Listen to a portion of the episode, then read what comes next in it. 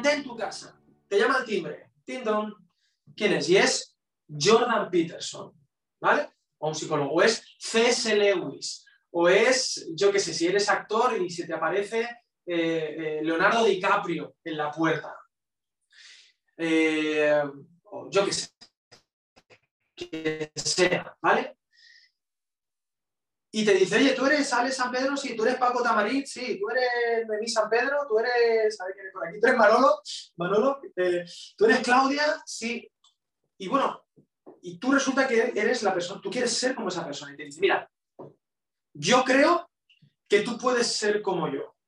Así que, a partir de ahora, tú y yo vamos a vivir juntos hasta el fin del mundo, voy a estar contigo, estoy contigo, voy a estar contigo hasta el fin del mundo y no vamos a hacer otra cosa, o sea, vamos a priorizar primeramente en que tú seas como yo. Vamos a intentarlo. Y yo creo que sí, yo creo que tú tienes todas las cualidades para tú ser como yo, te está diciendo C.S. Lewis. Y vamos a invertir a partir de ahora todos los años, todos los meses y todos los días para que tú seas como yo. Eso es una oportunidad de oro. Viene ya, ha fallecido, pero viene Steve Jobs, no, yo quiero que tú seas el próximo presidente, director de Apple, de Apple. Vale, pues venga, vamos a trabajar. Yo sería un tonto si dijera que no, y sería un tonto si teniendo a Steve Jobs en mi casa, no le hiciera caso. ¿Tiene sentido para vosotros lo que quiero decir? Queridos, esto es lo que Jesús ha hecho con cada uno de nosotros. Él nos ha dicho a todos nosotros, sígueme. Nos ha dicho en Mateo capítulo 28, toda potestad me es dada en el cielo y en la tierra. Yo soy más que C.S. Lewis, que Jordan Peterson, soy más que ah, Leonardo DiCaprio, soy más que, que, cualquier presidente de cualquier nación, yo soy más que Michael Jordan, soy más que Ken Follett, soy más que Mozart, soy más que Beethoven, soy más que Justin Bieber, soy más que cualquiera. Toda potestad me es dada en el cielo y en la tierra. Por tanto, id y haced discípulos, bautizándoles, enseñándoles, y aquí yo estoy con vosotros todos los días hasta el fin del mundo. El llamado del cristiano es a ser discípulos y hacer discípulos. Ese es el gran enfoque de este año. Y lo tenemos en inglés, en español y en valenciano. En inglés es Make it simple, make disciples. En español, haz discípulos, hazlo simple, haz discípulos. En valenciano, feso simple, fes deseables. Seamos discípulos y hagamos discípulos. Te han llamado a la puerta y la persona más increíble del universo te ha dicho, me vengo a vivir contigo, tú vas a ser como yo. Y yo estaría tonto si no aprovechase la oportunidad de ser un discípulo de Jesús. Hasta aquí me he hecho entender y dejo de mirar a la cámara, miro aquí a, todos vosotros. ¿Se entiende lo que quiero decir, verdad? Y eso es la iglesia, una comunidad de discípulos de Jesús que quieren ser como Jesús, no quieren ser como nadie más, somos discípulos de Jesús. Ahora bien, si tú quieres ser discípulo de alguien, la palabra discípulo eh, tiene la misma raíz que una palabra muy bonita, sin la cual es imposible ser discípulo, que es la palabra disciplinas. Las disciplinas. Cuando tú quieres ser como alguien, tú tienes que imitar a esa persona, tienes que imitar sus disciplinas, que es una palabra que hoy en día pues, tiene un poco de, de rancio, pero es una palabra preciosa, pero tiene algunos sinónimos. Permíteme, por ejemplo, hábitos, los hábitos de esa persona. Tú quieres ser como Michael Jordan, necesitarás tener los hábitos deportivos que tiene Michael Jordan. Puede que tengas la genética, eso tienes que medir unos cuantos centímetros más que yo, pero tienes que ejercitarte. Tú quieres ser como Steve Jobs, pues bueno, tú de repente ves sus libros y ves que Steve Jobs se levantaba a las 5 de la mañana, que leía no sé qué, que hacía un poquito de zen, que salía a caminar. Entonces tú quieres a aquellas personas a las que admiras y que quieres imitar, imitas sus hábitos, sus disciplinas, qué lecturas, qué libros leía ah, el presidente Barack Obama, ¿no? Entonces, Barack Obama, estos son los cinco libros que he leído este año que me han marcado, ¿no? Yo pregunto mucho cuando admiro a las personas, le digo, oye, ¿qué libro has leído que te ha marcado? Porque yo quiero leer ese libro, quiero, quiero, que, quiero, quiero parecerme un poquito más a ti y ir a la fuente a la que tú has ido. ¿Cuáles son tus hábitos. A mí me encantan los documentales de personajes célebres, ¿no? Porque ahí sale, pues, cuáles son sus sombras, cuáles son sus luces y imitamos los hábitos, porque los hábitos determinan nuestro futuro mucho más de lo que imaginamos. ¿Cuáles son nuestros hábitos? ¿Cuáles son los hábitos de Jesús? Si tú quieres ser un discípulo de Jesús, estás loco, estás loca, yo estoy loco, si quiero imitar a Jesús, pero no tengo los hábitos de Jesús. Este año quiero que quede anclada una idea fundamental. ¿Qué es ser un discípulo de Jesús?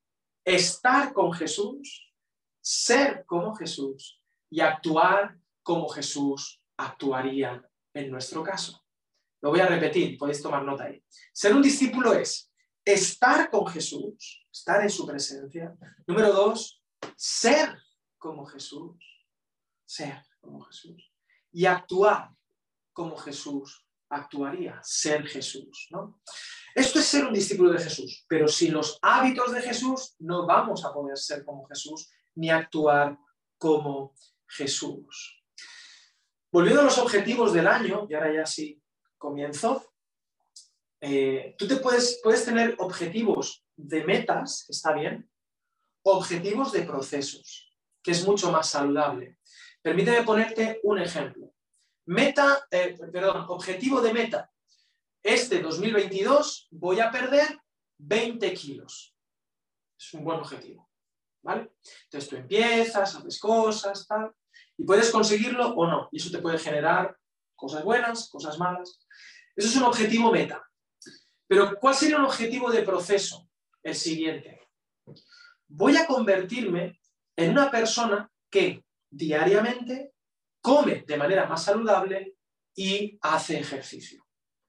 Es decir, voy a tener un hábito en mi vida que me va a llevar, si yo continúo con ese hábito, me va a llevar a perder 20 kilos y a luego mantenerme, porque luego está la cosa, tú pierdes 20 kilos, haces la dieta de lo que sea, la, que sea, la Duncan Du o la que sea, y luego viene el efecto rebote, porque ya la meta se ha pasado. Pero si tú en lugar de eso transformas quién eres, trabajas con tu identidad y eres la persona que hace ejercicio, que come de manera más saludable, en fin, que cambia sus hábitos, entonces te convertirás en esa persona que tiene 20 kilos menos. Me hago entender, ¿verdad?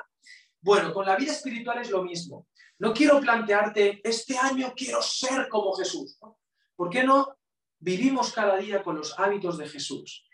Y el Señor nos ha puesto en su palabra, nos ha indicado en su palabra que si le seguimos de esa manera, hay una obra del Espíritu Santo en nosotros, que el que comenzó en nosotros la buena obra, la perfeccionará hasta el día de Jesucristo. Pero tú debes mantenerte en el hábito de manera habitual en la vida espiritual de Jesús.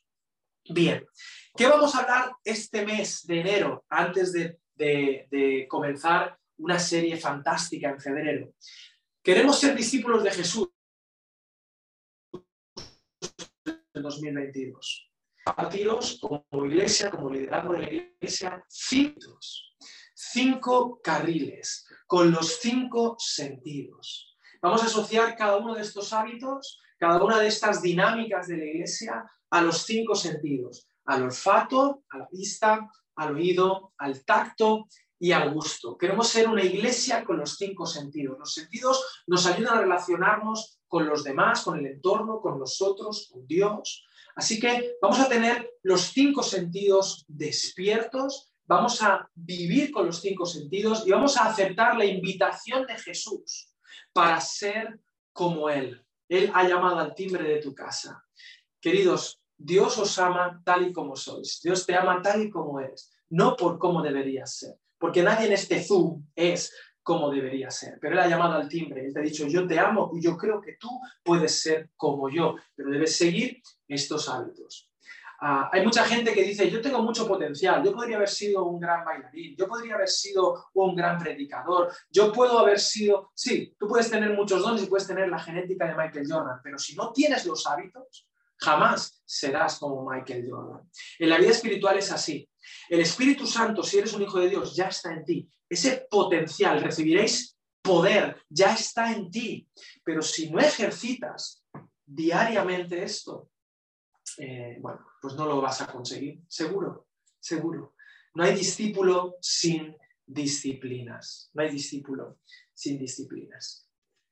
Y el primer hábito del que te quiero hablar es el de la respiración, el del olfato, el de, el de la nariz. Sí, es el primero. No es que sea el más importante, pero es fundamental, es el, es el primero. El aire que respiramos, dice el, Juan 3.8, el viento sopla de donde quiere y oye su sonido, pero no sabes de dónde viene ni a dónde va. Así es todo aquel que nace del Espíritu. La iglesia primitiva en Hechos 2.42 perseveraba, tenían un hábito, varios hábitos, cinco, de hecho, son los cinco que vamos a ver. Tenían cinco hábitos. Perseveraban en la doctrina de los apóstoles, en el partimiento del pan, en la comunión unos con otros y en las oraciones, en la oración. Y de eso te quiero hablar hoy, de la oración. La oración no es lo más importante, no es el hábito más importante, pero es el primer hábito que debemos incorporar. La oración, la respiración, ¿eh? ese perfume, la oración también tiene que ver con la adoración, la práctica de la presencia de Dios. Por eso el mensaje de hoy se ha titulado Respira profundamente.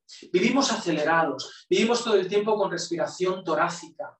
La respiración torácica, te invito a hacerla, es esta que hacemos con el pecho. La respiración rápida, la que cuando uno tiene ansiedad o le da angustia, uno respira aquí arriba. Yo he sido profesor de canto por muchos años y lo primero para aprender a cantar, lo primero es aprender a respirar. Y siempre le digo a los alumnos, ¿sabes qué pasa? Llevas toda la vida sin saber respirar. Por eso cuando hablamos nos ponemos mal de la garganta por una mala respiración, por una tensión aquí en el cuello. Y yo dedico, si la clase es una hora, dedico 15 minutos a hacer ejercicios de respiración torácica a llenar la panza de aire hasta abajo, hasta abajo, a llenar todo el tanque de aire. Cuando uno respira así, uno se relaja, uno renueva la fuerza. De hecho, incluso cuando estás corriendo un maratón o estás haciendo 10, 10 kilómetros o lo que sea, hay un momento donde uno tiene que, dicen, cambiar el aire y es, bueno, bajas un poco el ritmo y empiezas a hacer respiraciones mucho más profundas para recuperar. Eso es la oración, es la respiración de la iglesia. Y estamos locos si queremos enfrentar misión de ser distinta la oración. Lo primero que descubrirías en la persona de Jesús, lo puedes ver en el Evangelio de Lucas sobre todo, pero en los cuatro Evangelios, es que era una persona, era un hombre de oración. Siendo el Hijo de Dios, siendo Dios hecho hombre, él invertía muchísimo tiempo en orar. Hacía oraciones, pero también una oración contemplativa. La oración es una declaración de sin Dios yo no puedo. La oración tiene que ver con la respiración, con la inspiración. Los artistas hablamos mucho de estar inspirados, pero ¿qué es la inspiración? El genio del artista, los griegos decían, viene de fuera, viene de la inspiración, lo llamaban las, las musas. No es que yo he hecho un poema, es que de alguna manera me ha venido. La vida, la vida humana es una vida en simbiosis, en conexión con la respiración. Desde que uno nace, cuando uno nace, nace el nene y entonces tiene que llorar para comenzar a respirar. Y desde entonces va a depender toda su vida del contexto en el que está, de la presencia en la que se mueve. Y de hecho, al final de tu vida ya no vas a inspirar, sino que vas a expirar. Vas a entregar tu espíritu, lo que tú eres. Respira profundamente.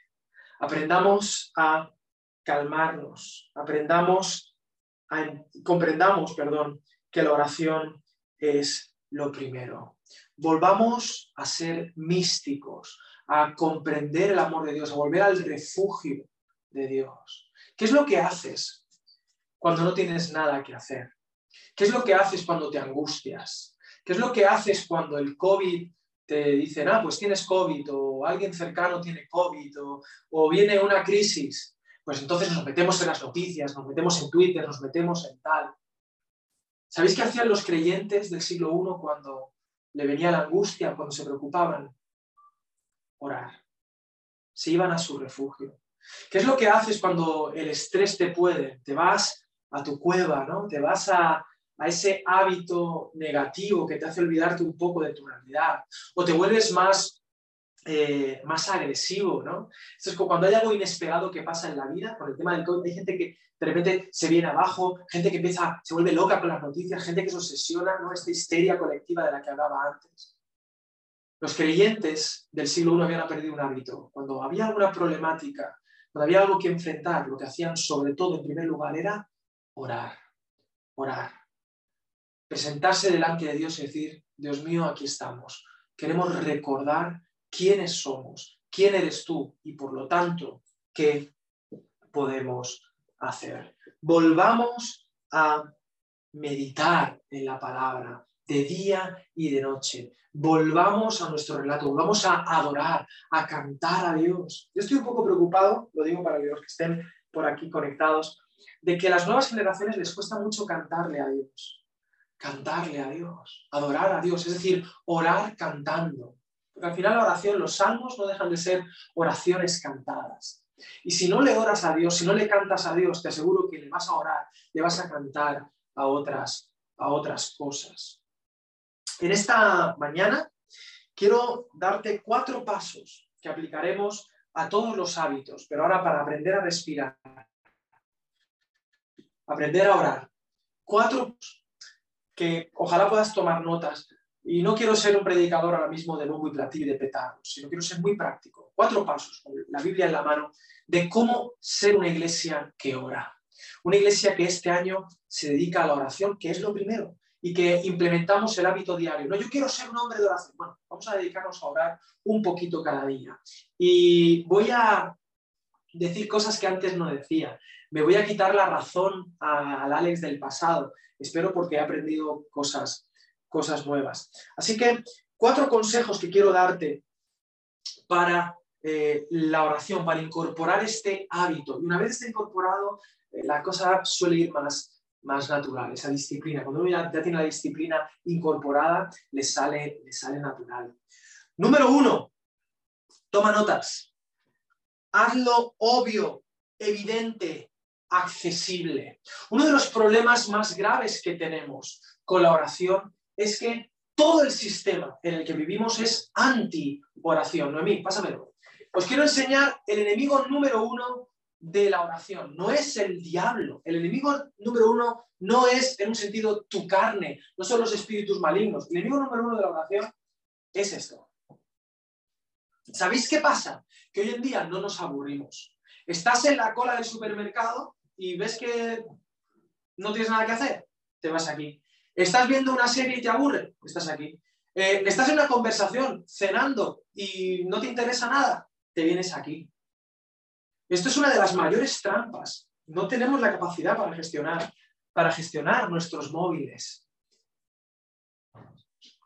¿Y sabes por qué estamos, oramos tanto al móvil? Porque es obvio, es evidente y es accesible. ¿Podemos hacer de la oración lo mismo? ¿Sabéis que el pueblo de Israel lo hacía? Fijaros qué obvio, qué accesible.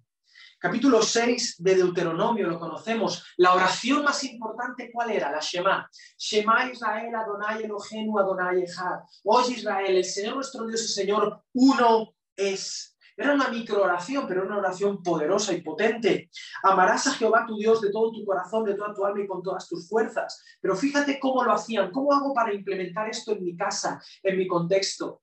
Dice, estas palabras que yo te mando hoy estarán sobre tu corazón, se las repetirás a tus hijos y les hablarás de ellas cuando estando en tu casa y andando por el camino al acostarte y cuando te levantes. Tienes que llevar el móvil encima todo el tiempo de la oración con tu familia, con los demás. Entendeme lo que quiero decir.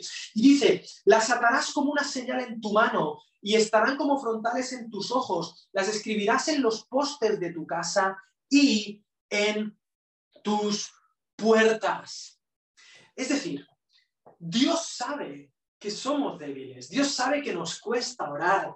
La oración, la conexión con Dios no debería, pero es la verdad. ¿Por qué, ¿Por qué las redes sociales han triunfado por el tema del móvil? Porque son accesibles porque, y podemos orar esa Shema ¿Cuántas veces? Un montón. Dice, no es que qué religioso eres, que tienes que orar tres veces al día o por la mañana.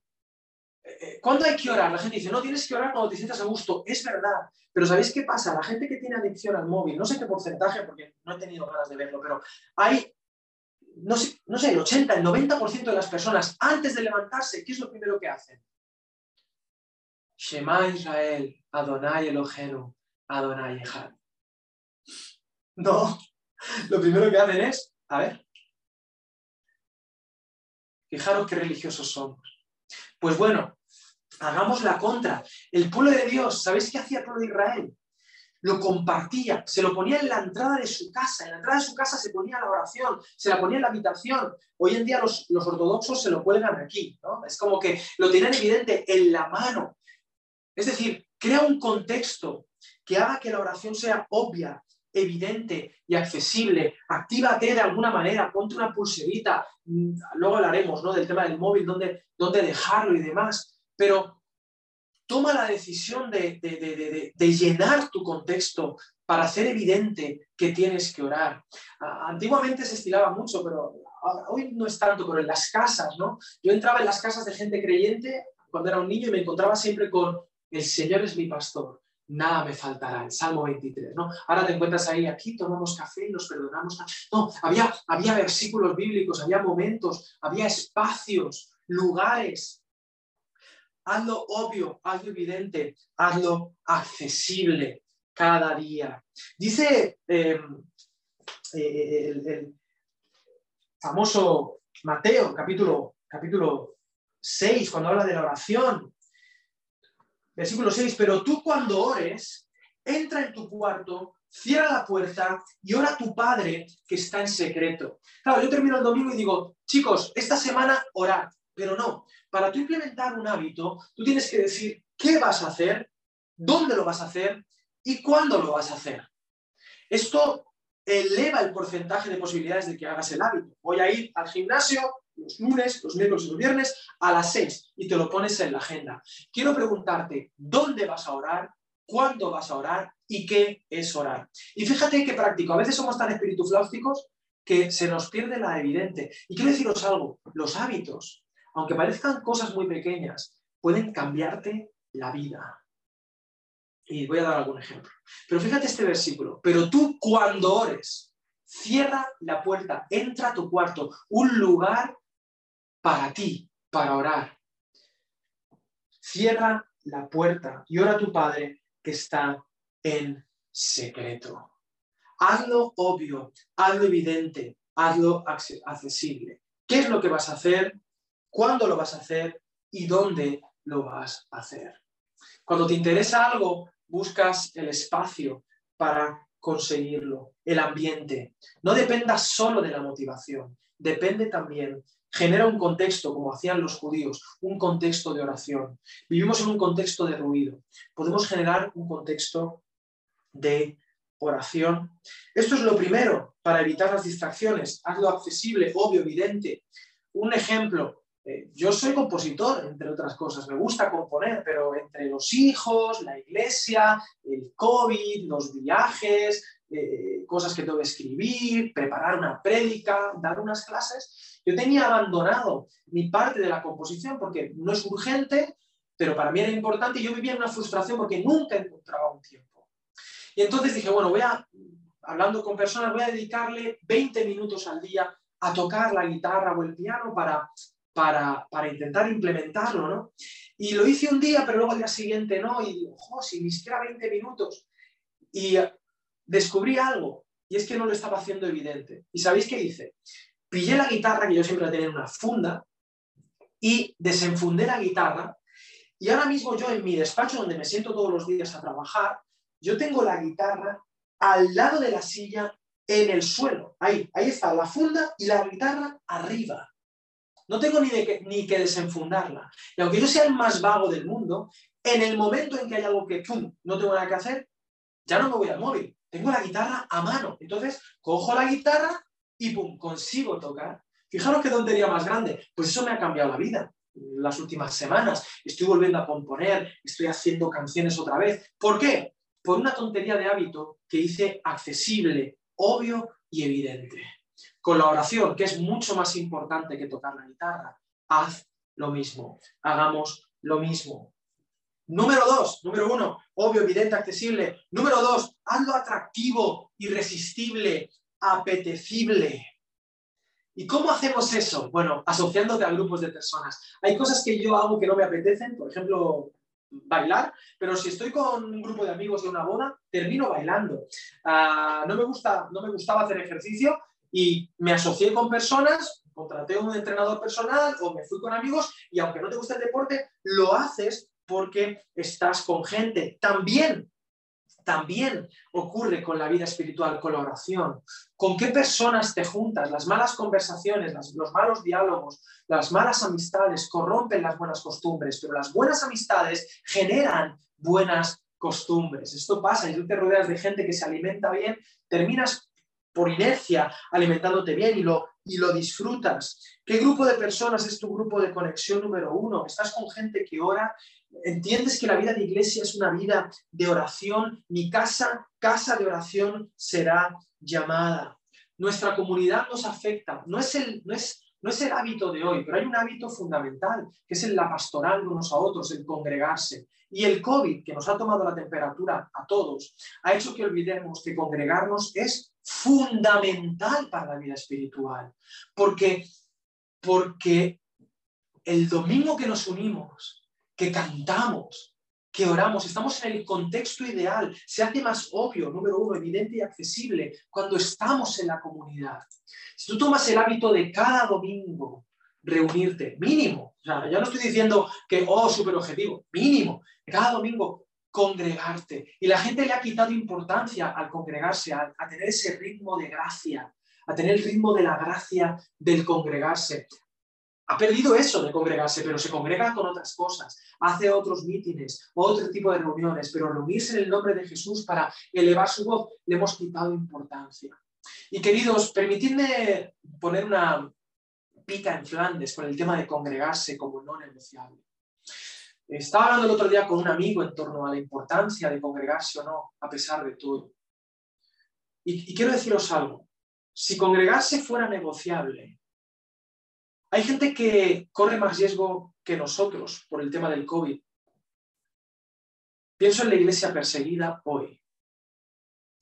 Hay gente que teniendo la tecnología, siendo perseguidos y jugándose la vida de que si los pillan congregándose con una Biblia abierta, los matan, se arriesgan a hacerlo. Hoy en día hay hermanos, hoy, que se están congregando en lugares ocultos, jugándose la vida porque entienden la importancia de que dos o tres se reúnan en el nombre de Jesús, de que la iglesia alabe a Dios y cantan flojito. Hay, hay, testimonios de gente que canta alabanzas flojito, las susurran, pero no quieren, no quieren perder la oportunidad de, del fruto de labios que confiesan su nombre. ¿Y nosotros qué? Nosotros que lo podemos hacer, entendedme, con todas las medidas, lo que tú quieras, pero entendedme atractivo, irresistible, apetecible. Ese olor fragante de estar los hermanos juntos en armonía. Ese olor fragante de la adoración a Dios, de romper nuestro perfume a los pies de Jesús. Que ya no soy el amigo de Dios, cuando estamos todos juntos somos la novia de Jesús. Y ahí hay, ahí hay colonia, ahí hay perfume, ahí hay erotismo espiritual, hay mística cuando nos reunimos en el nombre de Jesús. Hazlo atractivo, irresistible, apetecible. Hasta aquí, ¿se entiende más o menos, querido, que quiero veros? A ver, decime que sí, decime que no. ¿Vale? Me quedan dos pasitos. Número uno, obvio, evidente, accesible. Número dos, atractivo, irresistible, apetecible. Número tres, esta me encanta. Hazlo sencillo. Hazlo sencillo. Avanza poco a poco. Yo esto lo decía antes. No, no, tienes que orar un montón de tiempo. No, comienza orando Fíjate, ¿cuál es la oración que nos enseñó el Señor? Sencilla. Padre nuestro que estás en los cielos, santificado sea tu nombre. Venga a nosotros tu reino, hágase tu voluntad como en el cielo, así también en la tierra. El pan nuestro de cada día, dánoslo hoy y perdona nuestras deudas como así también nosotros perdonamos a todos los que nos deben y no nos dejes caer en la tentación, más líbranos del mal. 45 segundos. Amén. 45 segundos, amén. Perdemos mucho tiempo. El Instagram son seis segundos, pero nos afecta. Obviamente no estoy planteando que hagamos varias repeticiones como los gentiles, dice Mateo capítulo 6. Ser consciente de la oración, pero tienes un rato libre, ora. Las Shema son seis segundos, pero ora. Comienza por poco, comienza de manera accesible, pero que lo primero que hagas por la mañana, antes, fíjate, te voy a lanzar un reto. Antes de ver el móvil, haz una oración. Esto tiene que ver también con, con hacerlo apetecible, lo voy a, lo voy a, lo voy a mezclar, ¿no? Eh, eh, eh, yo para orar por las mañanas yo me hago un café. Yo me hago un café. Entonces yo he asociado mi tiempo de oración con mi café. Entonces yo me tomo mi café y entonces oro y me siento y luego y después de orar puedo hacer algo que me apetezca, leeré un libro que me apetece o haré lo que sea. Yo esto lo hacía también cuando comencé a hacer deporte. A mí no me gusta, no me gusta hacer deporte, pero yo me ponía películas. Entonces yo podía ponerme, estar en la cinta de correr y me ponía una película. Y yo me podía estar viendo la película y yo estaba ahí sudando y no me daba ni cuenta. Ahora ya no necesito ponerme las películas para hacer deporte, pero asocié algo que era placentero para mí con mi deber, hasta que incorporé el hábito. Perdón, atractivo, irresistible, apetecible. Sencillo, sencillo. Alex, es que no sé orar. Pues lee los salmos. ¿No, ¿No, sabes componer? Pues tú cantas canciones de, iba a decir Daddy Yankee, espero que no. Pero, pero Lee los salmos, recítalos en voz alta. Memoriza el Padre Nuestro. Cuando oréis, hacedlo así. Hazlo tuyo. Reflexiona en cada frase. Dedícale tres minutos por la mañana. Este es el reto. Antes de ver tu móvil, ora. Cuando estés en la cola del Mercadona y no tienes nada que hacer, ora. Cuando, yo qué sé, estás en el coche, en lugar de encender la radio, ora. Ora. El problema que tenemos hoy es que no sabemos estar sin hacer nada. Siempre hay algo que hacer, es una, maldita trampa. Y eso impide que oremos. Deja al lado la culpabilidad. Es que llevo mucho tiempo sin orar, como esta gente. Yo llevo mucho tiempo sin, sin, sin congregarme, entonces ¿para qué voy a ir? No, deja la culpabilidad a un lado. Prepara el ambiente futuro para ti, para orar. Dedica dos minutos, tres. Esos pocos minutos pueden hacer una gran diferencia. Sencillo, salmos, adoración, en la comunidad. Si tú eres como yo y eres débil, eres, sí, te cuesta tener hábitos, busca una comunidad que te apoye. Congrégate. En 1 Tesalonicenses 5:16 tenemos varios hábitos, te invito, ya estoy terminando, te invito ahí, es la primera carta de del Nuevo Testamento, el primer documento que se escribió del Nuevo Testamento, termina dando como consejos, ¿no? Versículo 16 del capítulo 5. Estad siempre gozosos, orad sin cesar, dad gracias en todo, porque esta es la voluntad de Dios para con vosotros en Cristo Jesús. No apaguéis al Espíritu, no menosprecéis las profecías, examinadlo todo y retener lo bueno, absteneros de toda especie de mal. Bien, estos son como micro hábitos que está pidiendo. Estad siempre gozosos, orad sin cesar. Y el siguiente, me quedo con los tres. Dad gracias en todo, porque esta es la voluntad de Dios para con vosotros en Cristo Jesús. No apaguéis el espíritu. Entonces yo me sentía muy mal. Orad sin cesar. O sea, no pares de orar. No pares de orar. Y creo que no, no ese no es el tema de Pablo. Esto se lo está diciendo Pablo a creyentes que llevan pocos meses en el Evangelio, pero está dándoles hábitos, orad sin cesar, estad siempre gozosos, pero oye, qué listón tan alto, ¿no? O sea, ser un hombre de oración las 24 horas. Yo creo que no. Yo antes decía esto, ¿vale? uno tiene que aprender a estar en la presencia de Dios todo el día. Eso es verdad, pero cuando aquí dice orad sin cesar, yo creo que tiene que ver con nunca dejes de intentarlo, no pares de orar. Busca el contexto siempre, no pares de orar, no, no te sientas culpable, dale con todo, cuando puedas, ora, ora cuando puedas. Estad siempre gozosos. ¿Cómo se puede estar siempre gozosos? Eso es imposible, en un sentido es imposible. Pero ¿sabes qué? Cuando a uno le viene la angustia, no os angustiéis por la vida. ¿Cómo hacer para estar siempre gozosos? Orando sin cesar. ¿Y cómo puedo orar sin cesar? Dice, dando gracias. En el momento que te venga ese momento de conéctate con tu identidad, con el Padre, vuelve a la mística del amor y dale, Señor, gracias por este día. Y llena cada momento de tu vida de oración, sin culpabilidad, sin culpabilidad. Orad sin cesar. Yo lo traduciría con inténtalo siempre inténtalo siempre, no te canses de intentarlo. Y esos pequeños gestos pueden hacer una gran diferencia. Estoy hablando del tercer punto, la sencillez. Número uno, obvio, evidente y accesible. Prepara el ambiente, hazlo evidente, tenlo, ten cerca la oración. De alguna manera, piensa de maneras creativas. Número dos, atractivo, irresistible, apetecible, con personas, eh, en contextos, conectándolo con algo que te apetezca también. Número tres, hazlo sencillo, sin culpabilidad. Si no es que tengo que orar largas oraciones, no, no hace falta. A veces sí, a veces no. Pero comienza con poquito. Comienza orando como Jesús nos enseñó. Jesús no nos enseñó oraciones eternas, nos enseñó una oración de un minuto, porque nos conoce. Pero si implementamos este hábito, este hábito, eso va a hacer una gran diferencia. Y una nota muy importante. Dios te ama. Hay gente que dice, no, yo llevo mucho tiempo sin acercarme a Dios, ya no me voy a acercar. Hace mucho tiempo que no me congrego, ya no me voy a congregar. Hace mucho tiempo que no oro, me siento mal si me acerco a Dios por orar. Déjame decirte algo en el nombre de Jesús. Dios está enamorado de ti. Dios está desesperado por ti. Como ese enamorado o esa enamorada que aunque lleve meses sin hablar con la persona que ama, por lo que sea, con esa persona le dirige la palabra, de repente, ¡pum!, todo brilla. Así es Dios, porque Dios es amor. Él no va a decirte, oh, vaya, lleva seis meses sin verme, vaya tela. No, él va, a él se le va el corazón, ¿sabes? Que, te habla y de repente uh, se le va a acelerar el pulso a Dios. Deja la culpabilidad a un lado. No importa cuánto tiempo lleves sin hacerlo, hazlo. A Dios le encanta, a Dios le apetece que le hables. Dios está con todas las ganas del universo por entregarse a ti en oración por revelarse a ti, por darte el gozo de su salvación. Orad sin cesar, no dejes de intentarlo. Incluso en medio del pecado, no dejes de intentarlo, no dejes de orar. Esto no es excusa para pecar 007, pero ¿sabes qué? En medio de la tentación, lo único que te puede liberar es la oración. Permitidme un ejemplo. Yo no sé cuántos de vosotros, eh, ¿cuántos, reconocedme, cuántos os habéis pasado comiendo esta Navidad? ¿Puedes levantar la mano? ¿Podéis levantar la mano los que os habéis pasado?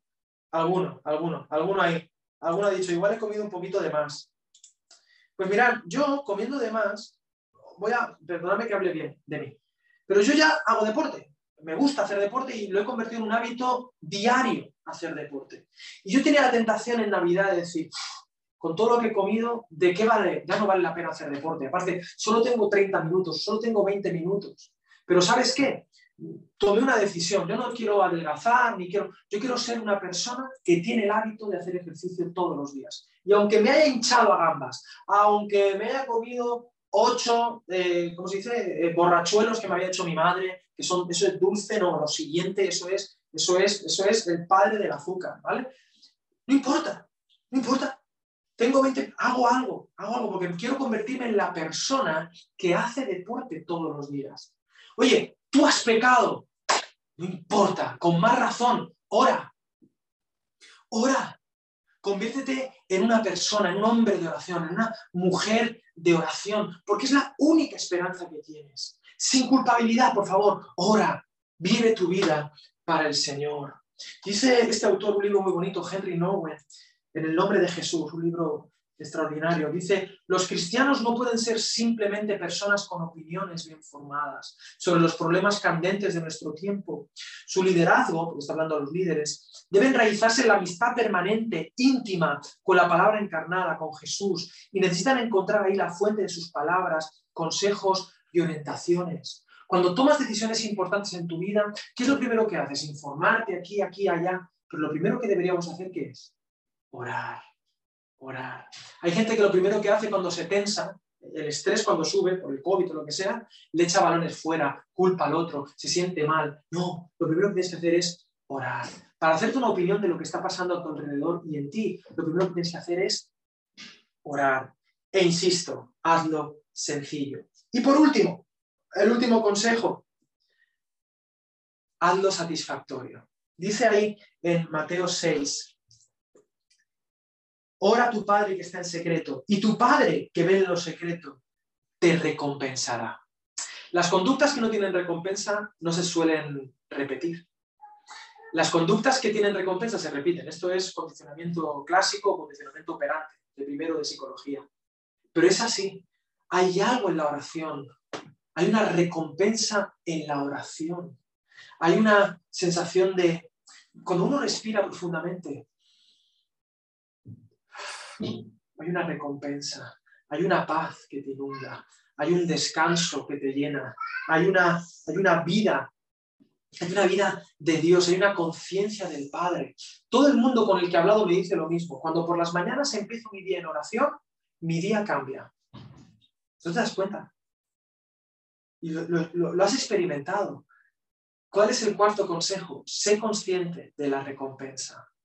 Sé consciente de que hay una recompensa en la oración. Eso te motivará a repetir la conducta. Busca maneras creativas en los postes, en tu casa, en tu cuarto. En lugar de tener en tu cuarto ahí el cargador o la tele o el ordenador, ten un espacio de oración. Yo lo he contado muchas veces. Cuando hablen del hábito de la Biblia lo repetiré. Cuando yo estudiaba la carrera de psicología, yo tenía todos mis libros de psicología encima de mi mesa, pero esta Biblia, esta viejita Biblia, yo la tenía siempre encima de todos mis libros. Era el libro más accesible para mí siempre, hasta el punto que se ha convertido en una manía y yo no permito que ningún, ningún libro ni nada esté encima de mi Biblia. Yo no puedo poner nada encima de mi Biblia, porque mi Biblia debe ser lo más accesible para mí. Haz que la oración sea accesible para ti. Quítale las barreras a la oración. Cierra la puerta. Ora en tu cuarto. ¿Qué vas a hacer cuándo lo vas a hacer, dónde lo vas a hacer. Si te cuesta orar, canta, memoriza, memoriza el Padre Nuestro, memoriza los salmos. Allá los salmos. ¿Cuántas canciones tienes memorizadas tú? Un montón. Tú te has memorizado todas las canciones de los 40 principales. Memoriza alguna canción de los salmos. Llena tu vida de contexto de oración. Piensa en una manera de orar que se ajuste a ti. Caminar, correr, deporte por la mañana. Ora, hazlo sencillo. Así que cuatro cosas, ya he terminado. Número uno, hazlo obvio, evidente y accesible. Llena tu contexto de oración con pequeños detalles. La gente lo hace para otras cosas. ¿Por qué nosotros no para lo más importante, que es ser como Jesús? En Jesús descubrimos su hábito de orar en todo momento. Dos, atractivo, irresistible, apetecible. Conéctalo con cosas que te apetezcan, con la comunidad. Número tres, hazlo sencillo. No te compliques. Orar no es una ciencia. Es decir, no es tanto aprender a orar. ¿Cómo se aprende a orar? Orando. Orando. Hay que hacerlo una y otra y otra vez. Orar sin cesar. No dejes de intentarlo. No sé orar con más razón. No dejes de intentarlo. Ora sin cesar. Respira profundamente. Si no respiramos, no hay misión. Sin el espíritu, no hay fuerza para el cuerpo ni para el resto de los sentidos. Hazlo sencillo. Y número cuatro, piensa en la recompensa. Piensa que de verdad es lo más saludable para ti. El que respira bien, canta bien. El que respira bien puede hacer un maratón mejor. Si no sabes respirar, es muy difícil que haga los 42 kilómetros de un maratón. Respira profundamente. Y cuando digo profundamente en la oración, también pienso en meditar. La meditación eh, no le pertenece a las religiones orientales mistéricas, nos pertenece a nosotros. La Biblia está llena de este consejo. Medita, medita, es decir, baja las revoluciones, baja el ritmo, conéctate con tu identidad, con Papá Dios. Desconéctate de los dispositivos que te complican y que te dan mucha información y conéctate con Dios. Perdonadme esta frase, sé que no es del todo cierta, pero funciona. Apaga las noticias, enciende el Evangelio. Respiremos el aire saludable, aire libre. Jesús, Jesús oró para ser lleno de Dios. Jesús oró para tomar decisiones. Jesús oró para elegir a sus amigos. Jesús oró para caminar rumbo a Jerusalén. Jesús oró para recobrar fuerzas. Jesús oró para recibir dirección del Padre. Jesús oró en su momento más grave de angustia. Padre, si es posible, pasa de mí esta copa. No se distrajo con fiestas, no se distrajo haciendo algo, no. Buscó su descanso en Dios e incluso crucificado allí en Gólgota. Jesús oró.